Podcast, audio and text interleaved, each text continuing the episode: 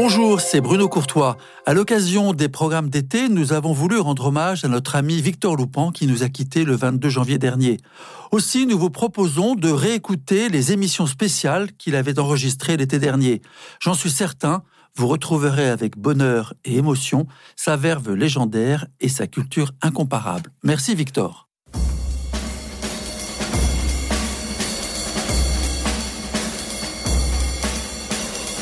Culture Club, une émission présentée par Victor Loupan.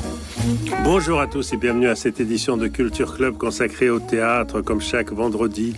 Nous voici à la fin de notre pérégrination estivale et nous abordons aujourd'hui un dernier chapitre de cette, création théâtrale qui a marqué le XXe siècle et qui a fait que le théâtre que nous avons aujourd'hui est ce qu'il est, en tout cas le théâtre d'art, le théâtre, moi en tout cas celui qui m'intéresse le plus.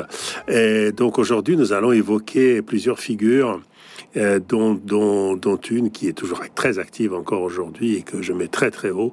Mais nous allons commencer tout de suite par un autre, par un personnage qui a marqué euh, le théâtre du XXe siècle d'une marque indélébile, et c'est Jerzy Grotowski. Grotowski, qui est un, donc un Polonais, né en 1933, donc qui est vraiment une époque vraiment, vraiment terrible pour la Pologne, donc c'est juste avant la guerre.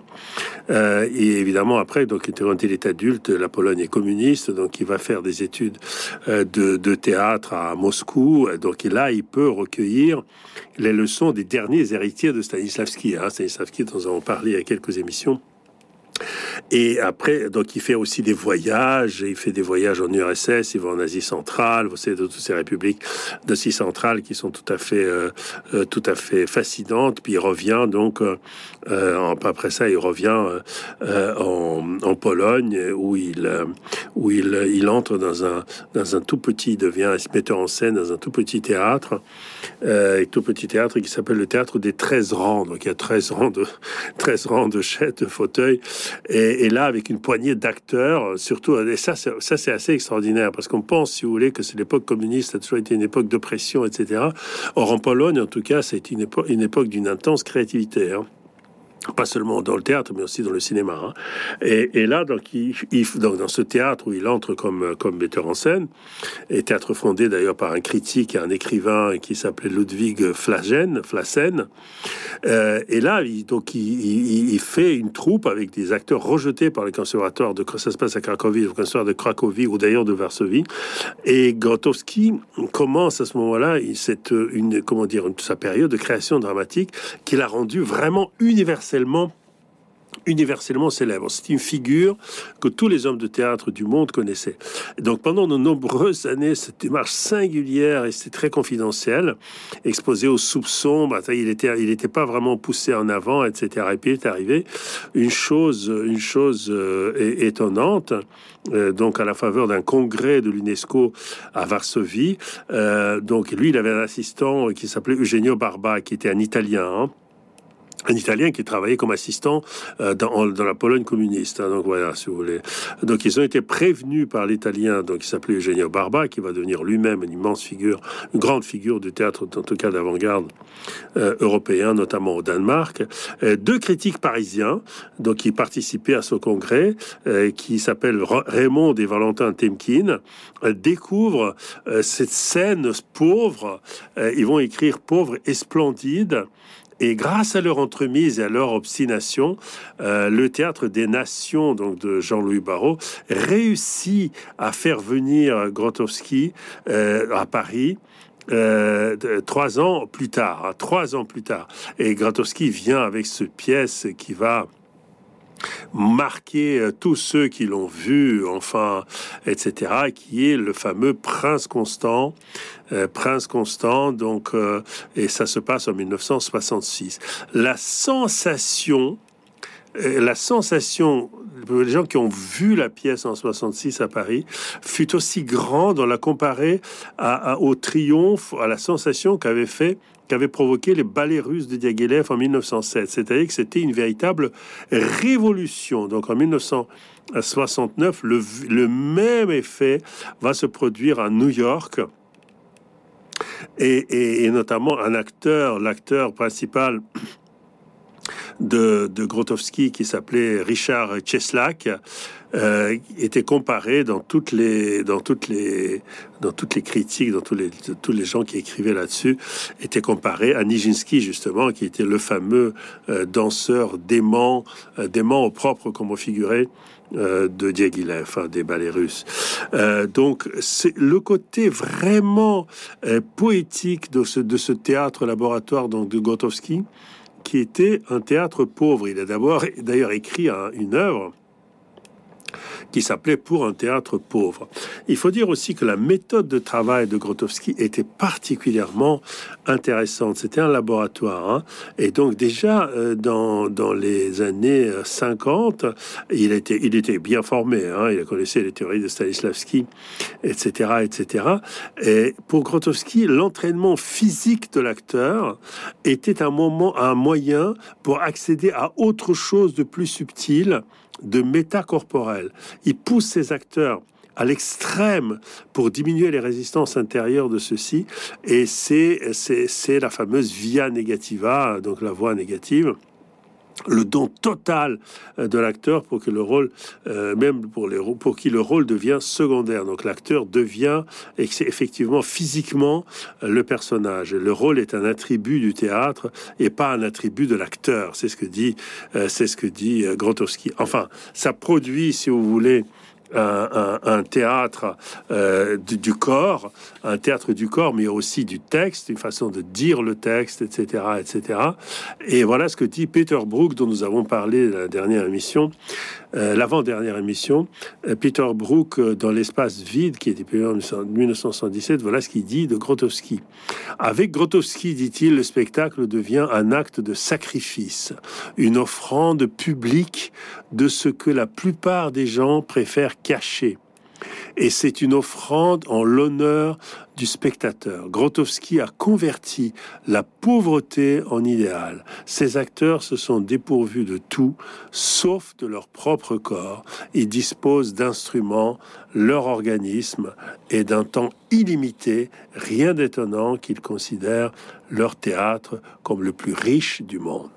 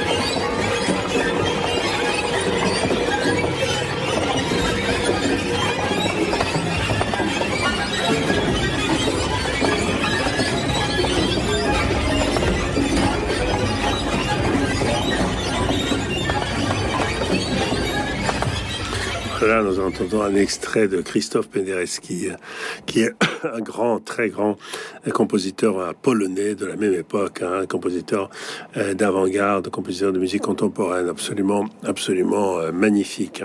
Euh, un autre personnage dont je voulais vous parler, qui était polonais aussi, et que j'ai eu la grâce, le privilège, la grâce inoubliable d'avoir vu plusieurs spectacles, c'est Tadeusz Kantor. Tadeusz Kantor, qui était né donc en 1915, qui était plus vieux, hein, plus âgé que, que Grotowski, et qui est mort en 1990. Euh, donc à, Cracovie, était un artiste et un metteur en scène euh, de théâtre, mais dire qu'il était metteur en scène, ce n'est pas vraiment, ce n'est pas vraiment juste. Il était le théâtre lui-même. par exemple, dans sa, dans sa pièce la plus, la plus connue, dans ce spectacle le plus connu, qui s'appelait La classe morte, et que j'ai vu plusieurs fois, c'était un, c'était un mélange. Donc il y avait des acteurs maquillés comme ça avec des marionnettes, et ça se passait donc avec des marionnettes de grande taille, hein, de très grande taille, étaient assis dans les bancs de l'école. Et Tadeusz Kantor, habillé en complet veston, donc pas du tout habillé comme ses aînés maquillés, tu que lui-même quoi, se promenait pendant la, pendant la, le spectacle euh, entre les personnages, entre ces acteurs qui eux-mêmes manipulaient, qui eux-mêmes jouaient, mais tout en manipulant des marionnettes euh, dans des classes avec des, des, éclats de musique absolument fous qui donnaient la chair de poule hein, euh, et qui montraient, si vous voulez, que il, comment dire, il voulait montrer euh, toute cette toute cette tragédie, disons, de la guerre, parce qu'il a vécu l'occupation hitlérienne. Il a il a d'ailleurs euh, commencé à travailler pendant l'occupation hitlérienne, parce qu'il était né en 1900, 1915, hein, donc il n'était pas, il était plus tout tout jeune. Enfin, il était jeune, mais il, était, il pouvait déjà, il pouvait déjà euh, travailler. Mais cette, cette, cette classe morte, et, tous ceux qui l'ont vu euh, les a marqués, mais alors euh, de façon absolument, absolument indélébile. Et c'est très difficile, très difficile à expliquer euh, comment ça fonctionnait. Très difficile à expliquer. Donc la classe morte est une pièce de, donc, de théâtre, en quelque sorte, présentée donc par Théo Cantor, et on l'a découverte au Festival de Nancy en 75. Hein, donc, euh, le Festival de Nancy qui était fondé et dirigé par Jacques Lang. Hein, ceux qui l'ont oublié, euh, je le leur rappelle. Hein. Et, et, et Andrzej Wajda, donc Wajda, le grand metteur en scène euh, de, de, cinéma, le grand réalisateur de cinéma polonais, tellement impressionné par cette pièce, va faire même un documentaire télévisé sur cette pièce. Donc le spectacle se déroule dans une salle de classe avec des enfants joués par des vieillards, eux-mêmes joués par des comédiens. Donc vous voyez, c'est un truc qui fonctionne comme ça, c'est de la magie. Hein. Et chacun de ces enfants porte le corps, le, le pantin, si vous voulez, de leur jeunesse, comme des cadavres en quelque sorte, mais c'est des grandes marionnettes assez très réalistes. Et tous les personnages présents sur scène sont soit marionnettes, soit marionnettistes. C'est le résumé de l'histoire à peu près le suivant. La cloche morte n'a pas d'histoire à proprement parler. La pièce n'est faite que de tableaux séquences représentant une thématique et ces tableaux sont entrecoupés euh, d'une avec une musique tonitruante, une sorte de fanfare. Et elle parle de thèmes comme la guerre, l'éducation, les professeurs, l'attente, le retour, l'enfance, la vieillesse, la mémoire, l'amnésie, la perte de l'enfance, la maternité et surtout, bien entendu, euh, la mort. Quoi. Les enfants revivent donc l'école, l'école, les leçons qu'ils oublient ou qu'ils récitent bêtement. Ils pleurent lorsqu'on fait mention du sujet d'adultes tel que le mariage, l'adultère et surtout l'accouchement les enfants parlent les uns aux autres, enfin, etc., etc. C'est quelque chose de d'inoubliable, c'est quelque chose de, de comment dire, de d'inouï. l'espace aussi, l'espace scénique euh, pour Cantor est un espace euh, primordial. Hein. Euh, il est composé de, de, quatre rangées de pupitres vides, chacun contenant par la suite trois élèves, etc., etc. Et le public, c'est pas du tout une salle, c'est pas du tout une salle à l'italienne. Le public est assis de manière de part et d'autre, en quelque sorte, euh, des, de quelque sorte des, de part et d'autre, en quelque sorte, des acteurs, euh, des acteurs, enfin, de ces, de ces enfants et de ces, de ces marionnettes. Le, euh, le, le, comment dire, l'émotion euh, c'est une des plus grandes émotions, euh, c'est un des plus grandes émotions de ma vie. Hein. Après, j'ai vu un autre spectacle qui était aussi un spectacle très important qui s'appelait Vielopolé, Vielopolé. Il, était né à Vielopolé, donc ça raconte également une sorte de, de voyage, euh, une sorte de voyage dans l'enfance et une sorte de voilà aussi tête emprunt d'une grande grande grande poésie. Et la poésie c'est la poésie c'est comme euh, c'est comme tout. Elle est pas comment dire elle est pas euh, on peut pas la résumer. Surtout la poésie visuelle. Le théâtre si vous voulez on, pense souvent que le théâtre il suffit de prendre une bonne pièce et ça fait du théâtre. Non c'est pas vrai. Prendre une bonne pièce ça fait pas du théâtre hein. euh, le théâtre c'est quelque chose qui est avant tout un spectacle. Hein. le spectacle théâtral, c'est ça, qu'on dit. Il est né dans la Grèce antique comme expérience religieuse, bien sûr. C'était une expérience religieuse les acteurs grecs jouaient par exemple le masqué. Les gens connaissaient par avance les textes qu'ils allaient entendre. C'était des mythologies, etc. Les gens savaient d'emblée ce qu'ils allaient voir. Les gens et les spectacles duraient 5, 6, 7 heures, ça prenait la journée entière. Donc ce n'était pas du tout, comment dire, ce n'était pas du tout une œuvre euh, littéraire récitée, etc. C'était une expérience vraiment euh, comment dire, une expérience vraiment de, comment, d'initiation pratiquement, etc. Et c'est ça qu'on voit euh, très fort avec Cantor, euh, comme on le voyait avec Grotowski. Malheureusement, Grotowski, je ne l'ai pas vu en vrai, ces, spectacles. J'ai vu des vidéos, j'ai vu des choses comme ça. C'est extrêmement impressionnant. Mais Cantor, j'ai eu l'occasion de le voir et je peux vous dire que c'est quelque chose d'absolument inoubliable. Je me sens particulièrement privilégié d'avoir pu voir ça plusieurs fois dans ma vie.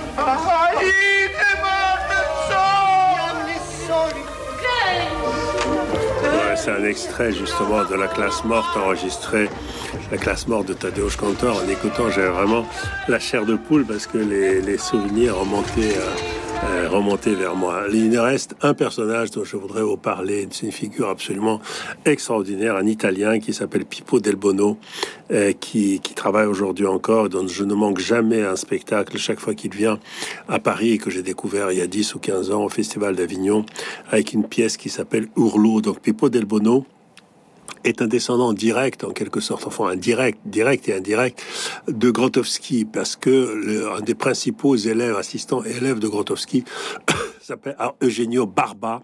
Eugenio Barba a fondé l'Odine Théâtre, Théâtrette, donc c'est un, c'est un théâtre, il s'appelle Odine, au Danemark, alors qu'il était italien. Et il faut savoir que Peter Brook, l'immense Peter Brook, considérait que Barba était l'un des derniers maîtres occidentaux vivants euh, du théâtre. Donc Peppo del Bono, lui, est né en 1959, donc il est il est aujourd'hui dans la euh, dans la dans la soixantaine. Euh, et donc euh, il a une grande passion pour le théâtre depuis depuis son enfance pratiquement. Au début des années 80 il s'installe au Danemark justement pour participer donc avec avec quelqu'un qui était issu de l'Odin théâtre. Donc il est directement lié en quelque sorte à Barba et Barba étant directement lié à à, à Grotowski. Vous voyez c'est une filiation, c'est une filiation spirituelle et artistique. Donc après cette expérience au Danemark, qui est une expérience vraiment de théâtre, théâtre d'avant-garde, de théâtre visuel, théâtre physique, etc., etc., il rentre en Italie et, fait son, premier spectacle qui est présent en 86, en 1986, au festival de San Arcangelo. Hein. Et pendant une tournée en Allemagne, euh, il rencontre Pina Bausch, Pina Bausch qui est une figure essentielle de la danse théâtre, un peu comme ça, qui avait une une troupe en Allemagne qui est une figure vraiment titulaire de la danse contemporaine. Et, donc euh, l'année suivante, il continue comme ça, etc., etc. Donc euh, il est, il est, il, il fait un théâtre. Il faut voir ce qu'il fait comme théâtre. Il fait un théâtre. Euh, à la fois visuel, musical et aussi extrêmement, extrêmement émotionnel. Hein. il est, il est souvent euh, en scène, et quand il n'est pas en scène, on entend sa voix euh, on attend sa voix dans le micro, c'est-à-dire que très souvent, euh, son théâtre est visuel, les acteurs ne parlent pas vraiment, ils bougent, ils font des gestes, ils dansent, enfin, etc., etc. Mais le texte lui-même vient de la bouche de l'auteur, donc de Pippo Del Bono, qui est non seulement metteur en scène, non seulement animateur de troupe, etc., etc., mais il est aussi, en quelque sorte, la voix la seule voix qu'on entend, c'est un peu comme la voix de Dieu qu'on entendrait, si vous voulez, c'est un démiurge. Et donc, euh, il a, il a donc euh, euh, créé cette, cette troupe italienne dans laquelle il y a toutes sortes de gens. Hein. Il, y a, il y a des gens qui sont, par exemple, des, des, des, des anciens danseurs, les gens qui, même les gens qui dansent, par exemple, on voit bien, ils sont un peu gros, etc. Il y a des, des, personnes handicapées, euh, notamment il a travaillé euh, pratiquement jusqu'à la fin de la vie de ce dernier avec, un, avec une personne handicapée, mais très lourdement handicapée, très très microcéphale, et qui était un peu son, était un peu, c'était condamné un peu à pourrir dans dans un asile, et la sortie de cet asile il lui a donné une vie euh, d'acteur, quoi. qui, qui, alors on l'a vu, on l'a vu dans, moi j'ai découvert dans Ourlot, donc au Festival d'Avignon. Euh, c'était déjà, oui, c'était une quinzaine, il une quinzaine d'années, peut-être 15-16 ans. Et donc, euh, c'est, c'est, je me souviens encore aujourd'hui de une sorte de procession comme ça qui s'avance, un peu religieuse, etc., comme une pyramide immense qui s'avance. Il y avait des gens avec des, des habillés en ecclésiastique, évidemment la salle qui sent que euh, qui sent qu'on se moque de la religion est très contente, comment les gens commencent à rire euh, bêtement d'un rire gras, etc., etc. Et puis progressivement, la, procession s'approche donc de l'avant-scène, approche de l'avant-scène, c'est immense, c'était à la, à la, à la carrière de Pierre, la fameuse carrière de Pierre d'Avignon, là. Donc ils étaient loin, ils approchent de plus en plus, de plus en plus, et tout d'un coup, le public s'aperçoit qu'au sommet de cette pyramide, une sorte de figure euh, habillée un peu dans une sorte de figure d'évêque comme ça, etc., se trouve justement cet handicapé mental, ce microcéphale, etc. Et tout d'un coup, les gens ravalaient leur rire gras parce qu'ils avaient honte de se moquer de ce pauvre handicapé. Je trouvais ça absolument absolument génial. Et je peux même vous dire quelque chose d'un peu grandiloquent que depuis euh, ce spectacle, je vois dans le visage de chaque handicapé le visage du Christ. Ça veut dire ce que, se ce que le, ce Pipo Del Bono, ce que Pipo Del m'a fait depuis. Euh, je ne rate, j'essaie de ne pas rater euh, ces, représentations parce qu'il vient quand même assez, assez souvent, assez souvent à Paris. C'est un, c'est un, c'est une personne c'est une personne, je ne peux pas dire, si vous voulez, que c'est une personne, quand il s'exprime, je ne peux pas dire que c'est que j'adhère à ce qu'il dit, etc., etc. Mais lorsque je vois ces spectacles, je pense que c'est quelque chose là qui est vraiment qui est vraiment du théâtre. Quoi. C'est vraiment du théâtre au sens où c'est seulement le théâtre qui peut faire ça. C'est ni le cinéma, ni l'opéra, ni, ni la télévision, ni rien de tout ça. C'est vraiment le théâtre. C'est vraiment euh, de l'ordre du sensoriel, de l'indicible, de l'expérience, de voir en vrai, de visu, des, des gens vivants, euh, comment dire, construire des actions qui vous ouvre les yeux sur telle chose ou telle chose. Et après, on reste comme ça un peu abasourdi après le spectacle. Le dernier que j'ai vu à Paris, le spectacle était terminé depuis un quart d'heure ou 20 minutes. Les gens étaient encore dans la salle en train de regarder la scène sur laquelle il y avait une sorte d'immense, euh, d'immense construction florale tellement belle que les gens ne pouvaient plus quitter la salle. Et ça, si vous voulez, ça, si vous voulez, c'est une, c'est quelque chose qui est, auquel tout le monde rêve, tout, tout metteur en scène et toute personne de théâtre rêve et que, vous hypnotisez tellement les gens qu'ils n'arrivent plus à quitter la salle alors que vous-même, vous êtes parti. Voilà, sur ces belles paroles.